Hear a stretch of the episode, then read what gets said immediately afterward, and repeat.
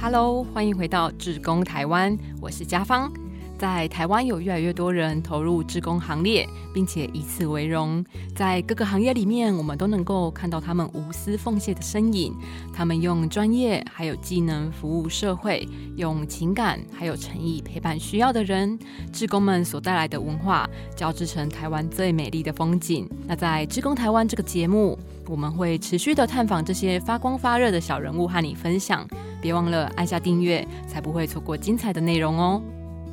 今天的这一集节目，我们将继续邀请人生百味的共同创办人乌彦德阿德来和我们分享，他是怎么义无反顾的投入 NGO 的怀抱，开启大众和无家者的对话。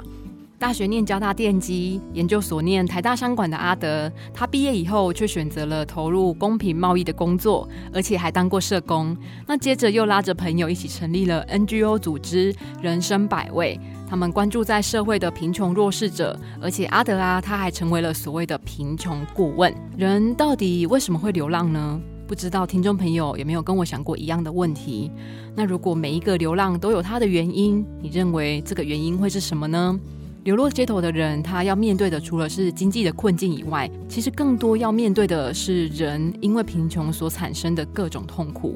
还有就是与家人的冲突、互相伤害或是离别，其实都深刻的影响着一个人哦。那在这一群无家者或是所谓的都市贫穷者，跟他们一起工作的时候，有时候光听。就不是那么容易的事情哦，更别说要怎么样让人可以安顿自己受伤的经验。那阿德的团队呢，就正在做这一件很重要的事情，而且非常少人做的事。那在接下来的时间，就让我们一起听听真实人生的美丽与哀愁，成为那颗改变的种子吧。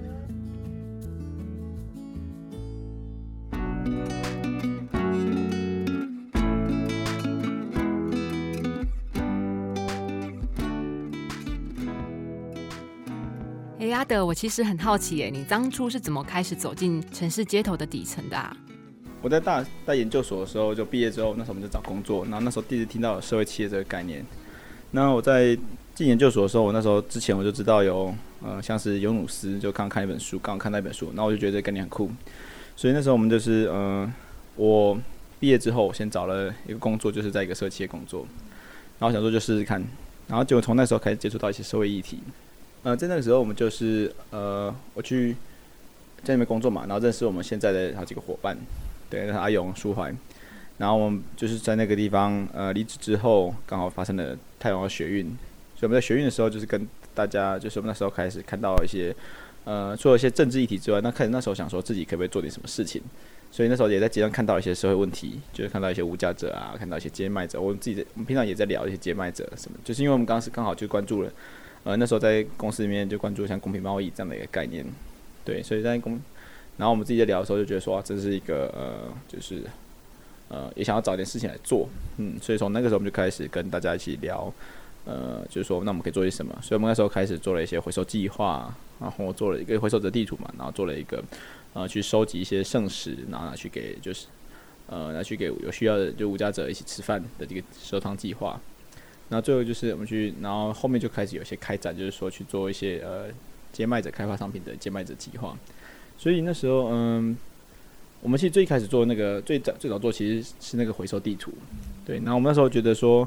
好像上，呃，就你我们又是我们是做网站的，所以就觉得我们好像可以做网站。所以说那个时候就开始做，就想说那时候想说，那我们来做个地图好了。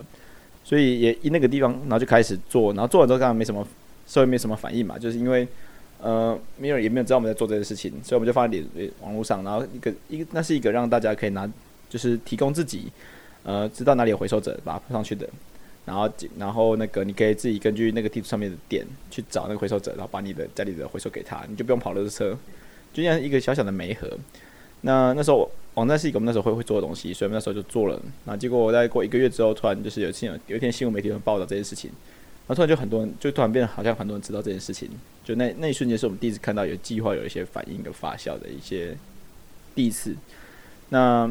然后也因为这个计划，所以我们开始后面的一些行动，就石头汤。然后想说，那我们可以办一下。然后我们也利用呃，在这个计划第一次计划里面所累积的这个网粉丝页，然后去发布了石头这个消息。所以是慢慢也是蛮多人参加的。就慢慢的就那个时候就开始，呃，有些新闻报道啊，然后有些呃一些跟一些前辈的讨论，然后有一些国际参访，就在这些地方开始累积一些经验。诶，那除了石头汤计划，你们从二零一五年也开启了人生干嘛点嘛？甚至还找来了聂永贞啊，或是插画家马来模合作，去开发一些街卖的商品，让玉兰花也变得很文青哦。但其实啊，你大学念的并不是相关领域的耶。可是你毕业之后却跟其他的同学不太一样，你选择了直接投入公平贸易的工作，还跑去当社工。我原本是念商商管跟电机的嘛，然后我就跑去当了一段时间社工。然后我就想说，当社工是什么感觉？对或者是接触这些呃，感觉是有需要的人，或者说的弱势者这件事情，呃，是什么什么感觉？所以我们那时候去认识这件事情的时候，就觉得说，那呃，我们在我在做社工做半年之后，我们就觉得说，我就觉得说，呃，如果因为那时候开始前面那些事情都还在发酵嘛，所以会有很多人问你说要不要访谈，或者是有些学生的对的讨论什么的。那那那时候我第一个是我也没什么材料。就是说，大家问我说：“你对这件事情，我们那时候做完，我记得我们做完回收计划的时候，可能就有媒体打给我们说，那你们可不可以介绍回收者让我们认识，让我们采访这样子？”好像没有，没有认识啊。然后，所以那时候我也是完全不知道该怎么回应。然后说：“那你们对这件事有什么看法？”嗯，没有什么看法。对，就是就是完全完全没有想法。结果，所以我们那时候就开始想说：“那我们是不是要去建立一下这个论述？就是我们到底为什么做这件事情？”对，然后呃，然后那时候就觉得，因为有工作关系，就觉得说，嗯。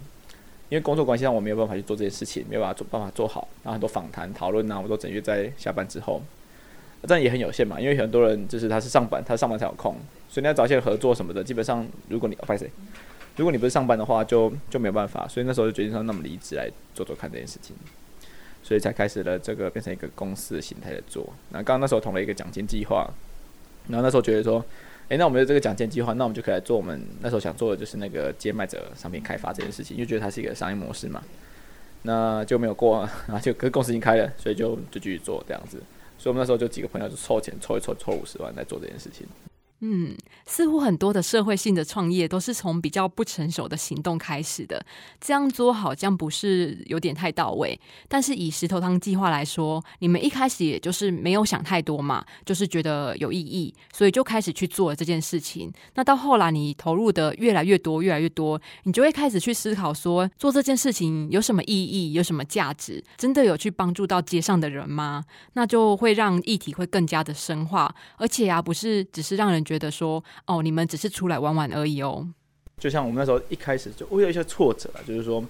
我们那时候来做石头汤的时候，带着大家去煮完饭，煮完饭然后接上去给大家吃的时候，然后去发过程中就发现大概有三分之一的人都说他们吃饱了。然后那时候我就问他说：“那你们这这个呃，你们吃饱了，那为什么你会吃饱？”他说：“附近有个教会的公餐。”我说：“那教会的频率怎么样？”然后教会频率说他们大概一个礼一天两次。然后就问他说：“那 那时候我们我们的频率是一个月一次。”我们现在一个月两次，对。那那时候对我来说，就是那那我为什么要做？就是我何必来？就是哪轮得到我来做？所以那时候其实你会用顿失，就是说，呃，做这件事情意义到底是什么？对。然后就我发现，我们做做，我们做完几次之后，发现说，其实这件事情真正被改变的人，或真正觉得有意义的人，反而是这些来参加的人，是这些志工。然后，所以第一个我们想说，那我们就可以。我们虽然不不为了无价者做下去，但是我们可以为了这些职工做下去。即便我们那时候还不知道这些意义到底是什么，就是就是说大家有需要嘛？那那大家我们自己感觉上说，好像让大家多认识这件事情是好的，没有不好，那就是那多认识嘛。因为这其实大家结束就对这件事情就更友善了嘛。然后我们到一直到我们大概两年之后才开始意识到说，有个很具体的问题，其实是为什么做这件事意义，就是我们就要消除那个污名化，就是污名化看起来是一个很。是一个很虚无的概念，我们要是可以会产生非常具体影响。那个具体影响就是两个两个，我觉得比较大的。第一个是人对问题的认识如果错误的话，他解决方式也是错误的。所以说，今天如果你觉得无教者就是好吃懒做，那我们今天对应他的方式就是去处罚他好吃懒做。可是今天你发现他好吃懒做是因为他或他喝醉酒，是因为他可能有遇到更大的问题，他可能是因为呃社会连接的关系的丧失，让产生绝望。那你直接去处罚处罚他，你看让他社会连接更断裂，难道会变更好吗？不会，他就会变更差。所以说，我们发现说污名化是一个问题。第二个问题是污名化会让人躲起来，就是说当一个人被污名的时候，他其实就会躲把自己藏起来。那会要产生一个问题，从个社会来讲的话，他就反产生说，大家会以为这个问题不存在。呃，对我们来说，就是让大家先知情、知道问题的存在这件事情，就变成是我们的一个目标。其实，当我们有机会能够坐在马路上，就能够以不同的视角去看世界。哎，你们因为有了想要更了解的心哦，加上一个石头汤的这个童话，所以那个想就变成了行动。当然，你刚刚也有不断的强调哦，这个行动的背后，它的价值和意义其实是更重要的，对吗？我认为有很多的非盈利的工作，很多职工工作都是这样子的，就是以前这样做，现在就这样做，他其实没有经过一个那个思考这件事情价值的过程。所以很多不需要被留下来的东西被留下来了，也让不需要东西被留下来，然后会让这样东西被留下来，然后也让很多应该要发生的事情没有办法发生。所以我觉得这是一个嗯，我在嗯，我们觉得这件事有遇到一个比较大的问题吧，就是说那个其实我觉得大家对意义感的掌握度是很低的，就是说我们其实没有不太会去管。自工参与这件事情到底没意义感？我们比较完成，我们比较 care 大多数的时候，我们比较 care 他到底完成了有没有完成我们想给他的工作，他有没有好好的完成，他有没有持续的来，他是不是一直在这个地方？这个东西我觉得，但是是后面的事情。也就是说，他其实是意义感完成之后的表象。如果来这边他觉得很有意义感，那原本那些说就不会有人说啊，我没有时间来，我很忙。所以我觉得对我来说，另外一个比较难的事情就是。嗯，怎么让人在持续参与过程中一直都有意义感？就是我觉得这件事情是有价值的。阿德，你刚刚有提到意义感这件事情哦，就让我想到在呃一九七零年代左右吧，在美国有两个心理学家叫做爱德华迪西，还有就是查理莱恩，他们就曾经提出一个理论哦，叫做自我决定论。那这个自我决定论呢，其实就是认为说，一个人如果想要去做一件事情呢。那做这件事情呢，一定要能够激发出他的内在动机。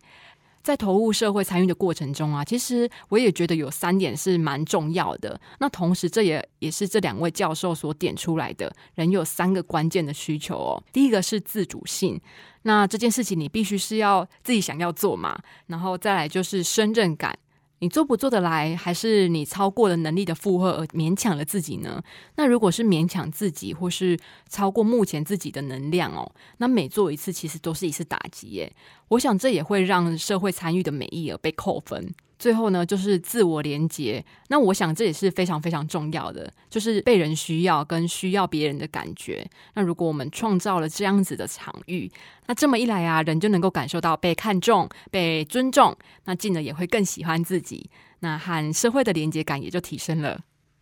对对对，如果就像你之前上上届发展，像像这样这样尾牙一个尾牙的活动，那今天去的时候都没有人，大家觉得说没有，我也不差这一餐，那你就不知道你为什么合办。同样的，如果你不需要对方，就是像是很多人来送餐的时候，那呃，你不需要，或者是就这样，或者也不用讲送餐，就是你跟其他职工伙伴们，你不需要他们来帮忙，你只要自己一个人做，或者是呃，你上街的时候发现，其实你也不需要他们给你一些回馈，你可能什么都不要。其实我觉得那都会让人慢慢的疏远，那就做这件事情就很像是只有你单方面的付出，你就觉得说好像没有得到支持。没有得到力量，那我觉得，我觉得就是大概这三个东西弄好，呃，应该就可以。所以我觉得那时候对我们来说，很多自工存续也是一个问题，就倒也不是我们自己存续，我比较是自工的存续。哎，阿德，你其实有很浓厚的人文关怀特质，哎，因为在你的分享里面呢，我听到了对于这些志工朋友。你期待他们能够有更多的思考，就好比说，从食物的教育中能够找到自己喜欢做的事情，而且有成就感。那在投入服务啊、自我提升的时候，也要更懂得利他，呃，有利于他人。这其实是非常非常不容易的哦。那另外，阿德尼有提到一个关键字哦，就是存续、存续、存续、生存和永续。那是不是我们就先从生存这件事情开始来聊聊呢？人生百味，当初是怎么决定这堂街头的课要自己开的啊？嗯，我觉得这是一个很有趣的问题，就是我觉得无知，就我们不知道他们也在做，就是我们不知道其实台湾有这么多人在做戒油。我们给我们看到的现象就是，我看到是街上有很多人，好像没人在帮关心他们，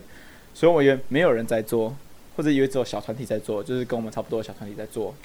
所以这是一个很重要的无知嘛。如果今天知道有个好几亿的基金会在里面做这件事情，我就觉得啊，我凭凭什么轮到我，我就不要做了。所以这就是一个，嗯，这这就是这也是一个有趣的点啊，就是说，呃，我幸幸好我那时候不知道，我才开始做。等我做到一个程度，我做了一年两一年一年半之后，我知道这些基金会了。那可是我去认识他们的时候，就发现说，哎，他们想做的事情，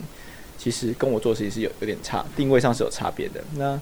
我就觉得没关系啊，就是我们其实可以合作嘛，我们可以互补。就像我前阵子其实刚好就读完一本书，那本书的名字叫做《百公里的人类学家》哦，它里面就有提到，呃，创新不一定是仰赖有创意的个人。而是更需要社会层级之间的互动哦。那什么是层级呢？其实这个词啊，最早就是在七零八零年代就出现的。那当时那个时候是讲电脑系统嘛。不过我想这其实也能够运用在社会参与这件事情呢。就是不同的领域啊，不同的生活脉络中的族群，能够一起交流互动，可能有冲击，那有可能有一些冲突，但最终都能够彼此合作。呃，这个就是在我们民主社会当中非常难能可贵的地方了。那人生百味又期待在这个从集的过程中啊，出些什么力呢？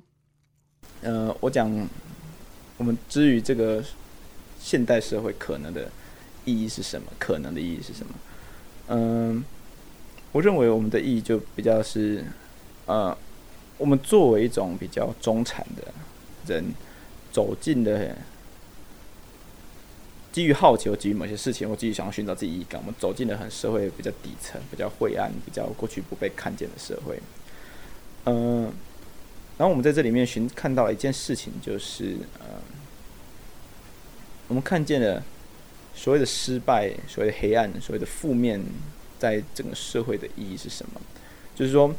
嗯，以前我们可能看看到，当我们看到这些事情的时候啊，当你今天。考得不好，我们面临了很多失败挫折的时候，我们大多数就是不谈，不说。我们今天，我们今天大家说，大家在嗯，当你考联考的时候，他就讲，当你考不好，你会发生什么事情？你考不好，但是没有人告诉你说，那你考不好的时候该怎么办？我们不断在建构成功的想象，不断去告诉大家你要怎么成功，告诉这种方法。可是当呃，当很多人成功了，那也很多人失败了。对，那这个是当我们用嗯。当这些失败，我们都没有重新从从来没有去看，就我们从来没我们的眼光一直整个社会的目光一直对向那些呃在社会获得成功跟成就的人的时候，呃，我觉得他让我们失去了很多东西，就是他让我们失去了，就是我们社会没有一种力量可以让失败的人重新站起来，就是呃，当我今天我失败了，我可能必须靠自己站起来，要是我站不起来，我就那就对我就不会有人看见我的存在，因为社大家整个社会目光目光都面向。队伍的前排，可我们这后面都拉了很多人，但整个社会并不是只靠前面人就会往前走了，而是这个社会是整个是大家一起前进的。所以我觉得，呃，如果我觉得我们对于我期待了，我对我们对社会意义，希望是大家重新去看见失败的价值，以及就是像说，呃，我希望当我们可以这是一个可以看见失败的时候，我觉得它是一个更安全的社会，就是。某个程度，人为什么我们在这个社会为什么有这么多的压迫，这么多对抗的竞争？因为很恐怖啊，失败很恐怖啊。我必须要把别人挤开，我才有办法在这社会活下去。为什么？但是我今天如果不把别人挤开，那我可能就掉落到整个社会底层里面。但是，但是这是个前提嘛，就是掉社会底层很恐怖嘛。但是我掉落社会底层没有这么恐怖呢。如果失败不是一件这么让人避而远之的东西呢？如果失败这社会不会得那么多处罚，那我们是不是？就不用这么畏惧失败，我们是不是就不用因为害怕失败而开始去尝试很多我们不想做的事情？是啊，我们常听到失败为成功之母，但真的这个并不是只有一句经典哦，它还很正确。当然，我们都想要成功嘛，可是如果想要确保成功，就必须尽力去避免失败。那这样就只会变成说，哦，每个人都只会挑简单的事情做。啊，然后我们都打安全牌，变得非常的保守，那也就失去了挑战的勇气了耶。只是我们太多恐惧了。我觉得我从国小到现在，我即使即便的一直都走走在比较呃学业比较高成就的那个面向，就我一直走在那种比较顺利的那个条路上。那嗯，但是我我为什么踏这条路上？不是因为我自己想要踏这条路上，我觉得我在踏的是因为我被恐惧推着走。我担心我考不好，我担心我考不上学校，我担心我没法找到好的工作，我担心不被社会认同，我担心不被爱。但是，我不被社会认同、不被爱这件事情，真的需要我考上好的学校、做好的工作才能得到吗？其实我觉得不一定。对对对，所以呃，我觉得那期待就是我们今天可以在，我希望透过这些工作，可以让大家可以去直视失败，嗯，可以让失败没那么恐怖。其实我觉得失败恐怖，其实真的也不在于真的去流落街头，或者是吃的很差。其实那些我都觉得还好，我觉得并没有真的不能忍受，而是目光。就是我觉得社就是他人及地狱嘛，就是就觉得最恐怖的事情，就是你在失败时候所承受的目光，不被不被家人爱，不被认同，我觉得这件事才最恐怖的。所以今天如果我们社会可以不要这么恐惧，呃，不要去责难，或者是因为我害怕失败，所以我去责难那些失败的人，那社会就没那么恐怖。所以嗯，更想做这件事情，就是说嗯。其实我认为哈，就是我们画出一条线，去定义了什么是成功，什么是失败。但是你何何必去画这条线呢？对，人就人是每个人都是成功跟失败的汇聚嘛，就是我们大多数的是失败加上一些些成功，在整个生命的过程里面。所以我觉得去希望呃教会大家接受这件事情，然后去呃从那个更有能力从这个地方走出来，或者是帮助别人走出来，呃，都是我们的一种想象跟期待，这样子在整个社会来说。还有除此之外，你们也开启了对话的可能。不管是志工跟无家者，或者是无家者跟社会之间，你们一直在不断的创造对话的可能性哦。嗯，我认为对话的可能性来自于，嗯，我觉得第一第一阶段呢，来自于一种某种共同性的发现，就是呃，无法对话的双方，他们先要先需要先相信一件事情，就是。在在在在说道理之前，我们需要先相信一件事情：相信对方跟我是一样的人，相信对方跟我一样不怀善意也不怀恶意，就是我们都是在一个同样差不多的基础开谈这件事情。所以，当我们这样子参加的时候，我们并不会希望让大家觉得说，呃，这些人是来施舍你的人，而你们是需要被帮助的人，就他们，而是有人今天有人会，呃，你也可能流落街头，对，那所以今天来这个地方就是大家一起坐起来吃饭。对，那所以我试着让这个嗯共同性，彼此的共同性能被互相发现。那当然，第二个我觉得更重要的事情是，呃，当我们把透过共同性把那个污名擦开的时候，后面的东西其实是嗯是主体性，就是用他的眼睛看见他的世界，他透过他自己的嘴巴说自己的话。第三个是历史，他今天。一步一步的走进这个地方，他现在会有这样子的行为，或者他有这样的想法，跟他过去有什么关系？街上有一些可能有些人，他可能遇到一些呃女性无家者，他可能遇到一些呃暴力的对待，或可能家庭啊，可能在家庭，可能来自街头这样暴力的对待，所以他更害怕跟人接触，或者应该这么说，更害怕男性。所以当他今天可能你很多人跟他讲话的时候，他就就是他会非常就是好像。就是你很多人如果第一次接触就会觉得说啊好像很奇怪，或者是当他今天遇到了呃有些人，就要关心他的时候，他可能会很生气，会骂你这样。可你不当不了解为什么？就是但你就我没有看，如果今天你看到一个人，就是今天我想讲，哎你还好吗？然后他就突然骂你说哎别碰我之类的，那你就觉得这个好奇怪。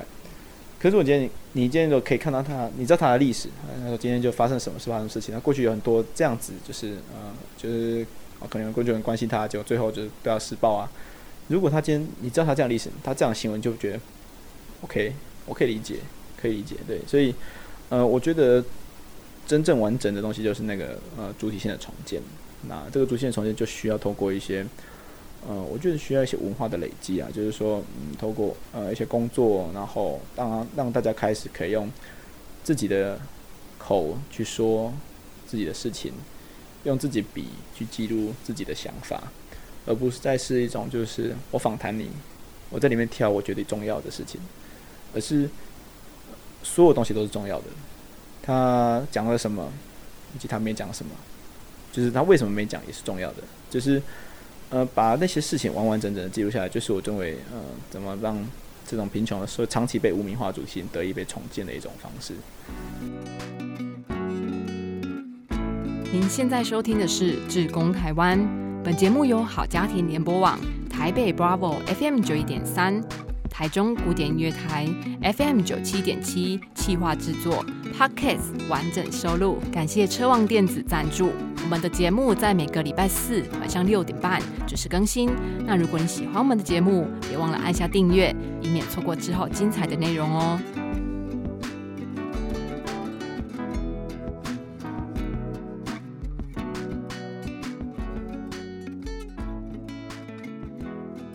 万物皆有裂缝，那是光透入的契机。成员来自设计、气管、网络工程，还有社会学等等的领域的人生百味。他们主要是关注在都市贫穷、无家者、街头贩卖，还有剩食的议题。那从二零一四年开始，就持续的发起了群众的计划。希望能够成为人还有议题之间的引路人，像是曾经透过募资平台 Flying V 就发起的一项支持街卖的人生干妈点的计划哦，就是希望能够透过开发台湾的在地好产品，不止增加了接麦者的收入哦，同时也是希望能够翻转社会对于接麦者的刻板印象。那在这几年呢，人生百味它陆续展开了一些计划。像是可以让无家者洗澡、洗衣服或是休息的餐厅重修旧好，然后那个旧是新旧的旧，或者是没和无家者就业的人生万事屋。那这个万事屋呢，就是提供无家者一个就业没合的计划，没合了各种的打零工的机会，能够让无家者找回自己的希望。那的。就是人生百味，你们从二零一四年到现在也有已经六年左右的时间了嘛？跟无家者的关系有什么不一样的地方吗？我觉得，如果我现在我觉得跟我们跟无家者的关系，或者跟所谓的呃贫穷者的关系，我认为比较是一种，嗯，我觉得大家在练习彼此相处的感觉，就是说我怎么样，嗯，助人是一种关系。我帮助他们，他们接受我帮助，我觉得这是一种关系。他们需要有人说话，我们代代替他代言是一种关系。嗯，那我们觉得我们需要办活动，我们需要他们的参与，需要他们的出现，需要他们的语言、他们的文字，也是一种关系。就是它好几种关系混在里面。然后我觉得有很多寄存的，我们已知的，也很多不存在我们还不知道的。所以我觉得在练习怎么去。呃，应该用什么样的关系相处，大家会觉得彼此的压迫是比较少的。我觉得来说，当我们必须保持一种助人跟受助者的专业关系的话，那今天我就要踩踩着一种专业的界限，就是呃，我可能不能有跟你有太多的私交，或者是呃，情绪要少一点之类的之类的。那呃，可这种是一种我们想要关系吗？其实未必是。嗯，那它是一种参考，它是一种就是一种一种关系的专业的话的一种展现。嗯，刚刚阿德你有提到助人其实是一种关系，那有没有可能也是一种技术啊？我发现很多人其实需要在这个都市里面学会一些助人的技术，对他需要他需要学会一种不需要冷漠的看待这种苦难的能力。诶，那身为一个助人者啊，阿德你怎么看大众在社会参与还有公共议题的倡议的转变呢？其实我觉得，慢慢下一步，我们就会希望透过呃，大家很多人越来越多人意识到这件事情哦，就是他对开始对结构产生某种影响。从我角度来谈，要谈这个改变，其实是有一点呃没有那个资格去谈。但是我觉得我可以谈一些，嗯，好像有一些新芽的发生，一些趋势的发生。就是呃，我认为慢慢走一件事情，就是他开始走向呃单一专业变成多元专业，就是。呃，一开始就只大多都是社会工作者、社会系护士、医生，在这样的社会跟贫穷啊、福利相关的体系投入。可是，呃，开始越来越多人接触，像是设计师。以前设计师可能在动物保没什么角色，可现在很多设计师画，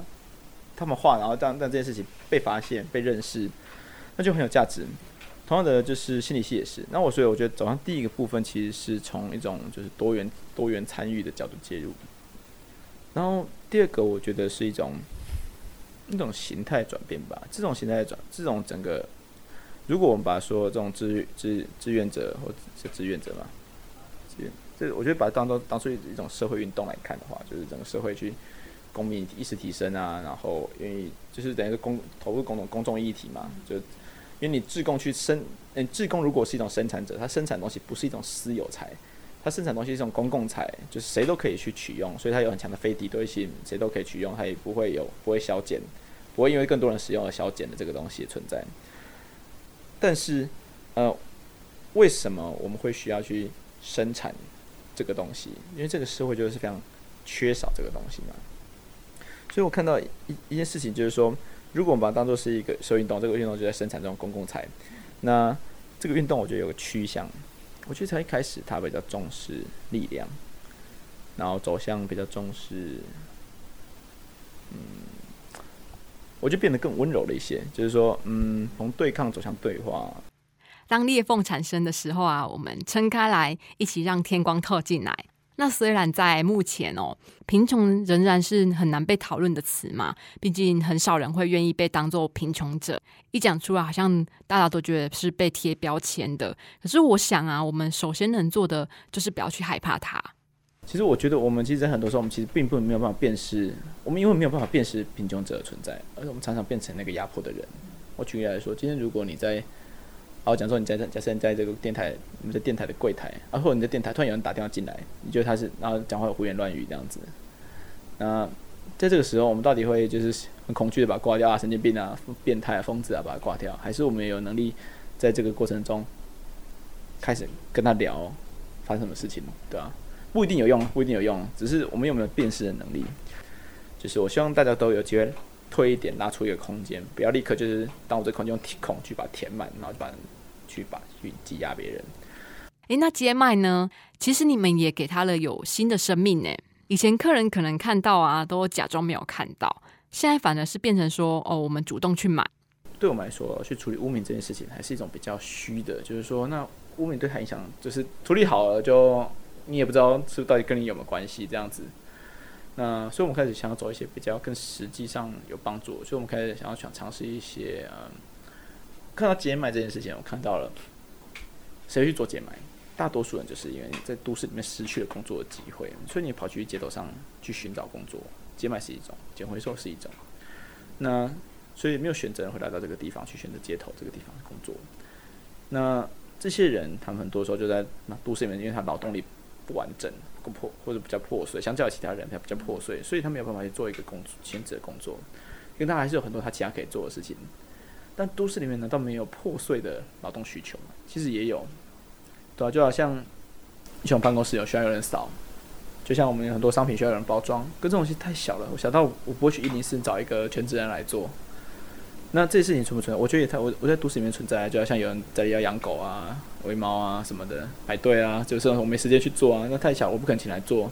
那有没有可能让这件事情就是零碎的劳动力跟零碎的劳动需求有可能没合？就是这是一个目前的想法，因为那时候我就想说，就是我看到有一些人他们在部落里面生活的时候，嗯，就算他们即使今天劳动力丧失的，他但是他还是可以在部落里面维持住一个生活的样子。因为很多人会把这样子零碎性，因为很很小嘛，所以今天说啊，那今天过来就是帮我煮个饭、洗个碗，那就晚餐或者可以住，就是没有那么强的对价，但是他就是可以得到这种透过方式得到一些基础的资源跟机会，只要那些事情这个交换有发生，所以我们那时候我们在想这个计划的时候，就想说我们希望去整合零破碎性劳动供给。然后去开发破碎性劳动需求，然后把它们合在一起，大概是我们三点零的一个想象，这样子。嗯，那看见都市贫穷后，呃，我们的下一步能够做些什么事情呢？其实我觉得，其实，呃，所谓都市贫穷后所谓的受助者这件事情，他们其实在整个产业上也也不是都，它其实一直都有一个很明显的价值啊。这个价值从商业角度来看，就是行销价值。我透过让自己形象更好嘛，所以一个可能很愿意帮助别人的企业，就像就像易美他们。他知道采购，他知道采购了什么什么小农采购，然后放在脸书上，就会有很多人去说很棒啊，很很赞啊，良心企业啊，台湾之光啊之类的之类的。就他本来一直都有这种价值，他拿他拿这个钱，他如果拿去就是嗯，就那个钱拿去买广告，可能都不会这么好效果。所以他其实一直，我我觉得以行销定位来说，我觉得呃帮助别人帮助贫穷者这件事情，一直都在行销里面占有着一种。CP 值比较就是便宜，但是价格便宜哦，就是它是算是以要做行销来讲，价格算是便宜，然后然后呃，但是效果没那么直接的一种行销手段。然后我觉得很多时候都是企业在买广告，买到就是没有钱可以花的时候，会顺便一起买的东西，就是或者他可能用其他单位买，又变基金会来买这个广告。所以我想说，这个整个产业上，我看到大概是一个这样子的一个角色，就是对那。那可是建我用产，我就因为我是念商管，说还是希望产业来看。那今天呃贫穷的人或者贫穷都市基层，他们能不能在整个产业上产生其他效果吗？其实我觉得有啊，就像是呃像黑暗中对话，呃，我觉得它不止，其实就像是它已经不只是拿付出我的劳动力，然后来说你来采，就是我做了某些东西，你来采购给我，就是说嗯。我买了，我做了一些东西，你来跟我买，或者是你直接给我钱，然后我过得好一点，然后我提供给你像照片或文字这些感谢的文字之类的。他可能换另外一种方式，是说我今天不只是一个受助者，我还换一个角色，就是我来教你一些事情，就是嗯，像黑暗中对话里面，就是请盲人当那个导师，在带大家去做体验嘛。然后像是芒草星做那流浪生活体验营，就是带着请叫着当导师来带着大家，呃，去做导，就去去流浪。然后导览像是引着地图啊，像是芒草星的街游啊，觉得他们都是一种，就是转换那个角色，它变成会变成，反而不只是大家期待说以前就是我是比较弱嘛，大家比较一般人比较社会地位比较高嘛，然后大众的做法就是说那把它拉到平等，然后但是咱们就朋友就直接更极端一点，就是把它拉到更高的地方，让他听他讲，所以做真人图书馆啊，做很多东西，然后做像我们这次做展览也是一个，就是我们跟像我们穷学盟这次做展览也是一个这样的概念，所以嗯。这是我看到第二件事情，就是我觉得他慢慢从从一种被行销或者这种行销的一种题材，开始转慢慢转向，他可以作为一种更有自主性的角色去教别人，但但还是有限的，因为其实嗯没有这么的理想，就是说哦，就是大家讲到叫他，他就呈现出一种老师样子来开始教大家，他其实他需要很多经验整合，他需要能去整理自己，找整理好自己的经验，找到那个要教别人东西。你就是导师，你要准备教案呢。你要准备教人东西，那他可能还需要很多的讨论去，但他是从自己出发的，唯有他才可以做这件事情，而不是谁都可以。所以这我也是一个蛮重要，就是每个无家者可能能提供的出来导览都不太一样。对，然后，然后我觉得像是艺术品啊，艺术品的一些创作文字，自己写一些自己的书，就我觉得都都都是，就是我觉得这都是一种他给呃变成他以他自己的经验作为出发，变成某一种。他经历着社会没有经历过的事情，变成某种导师来教大家的一种角色。阿德，你有讲过啊，人生百味，他从来没有想说要改变过人嘛，而是想要改变街头的风景。那志愿服务啊，或是社会参与，或者是我们在讲的助人这一门技术，它一直不断的在改变或是迭代嘛。那人生百味这几年的变与不变又是什么呢？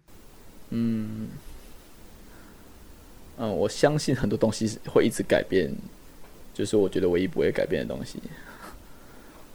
对，就是呃，从我的做法，或者我现在就呃，我的做做法可能都可能是错的这件事情，就是嗯，相信都有更好的方法。反正就是我觉得，我会觉得这件事情就是嗯，我也我也不是很说我有什么初衷之类的，我觉得初衷是会改变的，就是。对，我就觉得啊，你过程中你有很多学习跟思考嘛，那你说初中跟以前一样，那好像有点奇怪，好像没有什么成长的感觉。那所以我觉得初中会改变，你觉得事情，你对事情的问题认知会改变，那你会反现，你现在看起来很完美方法，以后可能是错的，或现在是错的方法，也有可能是，因为可能不轻轻改变，所以以后可能是对的。就对我来说，这件事情就是唯一不会改变，就是我相信这件事情存在，对吧？这个听起来虽然有点悬哦，但仔细想想，还真的蛮有道理的耶。天地万物。为变不变，变化才能带来各种机会嘛。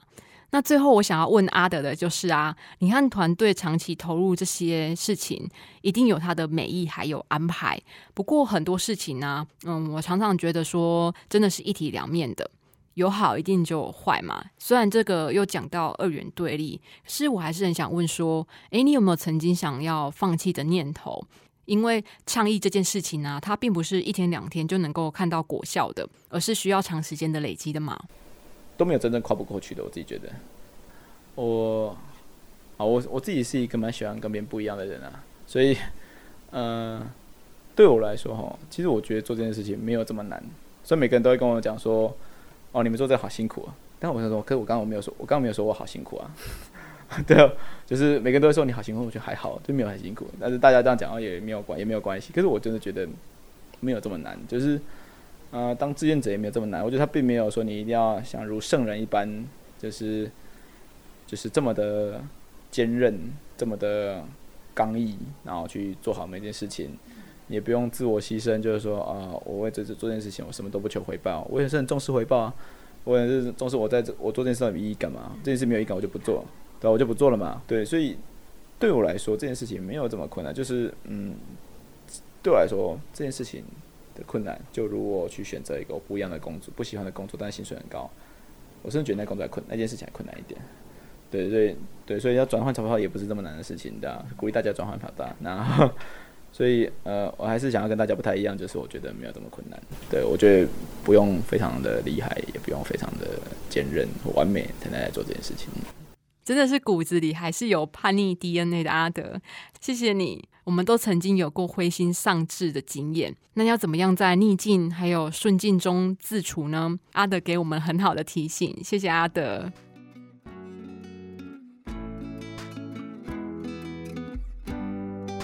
英国大文豪狄更斯，还有一本以法国大革命为时代背景所写的世界名著《双城记》，听众朋友应该也不陌生。那在这一本书的开头呢，有一段非常著名的话是这样写的：“这是最好的时代，也是最坏的时代；这是智慧的时代，也是愚蠢的时代；这是信任的时代，也是怀疑的时代；这是光明的季节，也是黑暗的季节。”这是希望之春，也是绝望之冬。我们应有尽有，我们一无所有。我们直奔天堂，我们直奔地狱。这一段话体现了生活充满了不确定感，那也提醒我们，凡事都有一体两面，永远都不要放弃真善美的追求。今天很开心能够邀请阿德来和我们分享，在这一个由小人物堆砌而成的时代，有人在最前方冲撞体制，有人使用创业的方式。试图开辟新路，有人谨守本分，想要取得平衡；有人在后方照料在社会底层的那一群人。我想，不论是最好的时代，还是最坏的时代，人性的温暖一直都在。感谢您的收听，在节目的最后，如果你有任何的问题，还是有一些回馈想和我们分享，都非常的欢迎你搜寻古典音乐台，或是点选下方的节目资讯栏。都有我们的联系方式，我是甲方，我们下一集节目再见，拜拜。当你一旦投入志工的行列之后，我觉得是自己收获最大。本来以为我们志工都是给付出的人，其实我们不是只给爱的人，而是我们其实是被爱的人。施与受一同蒙福。车王电子邀您一起共创志工台湾。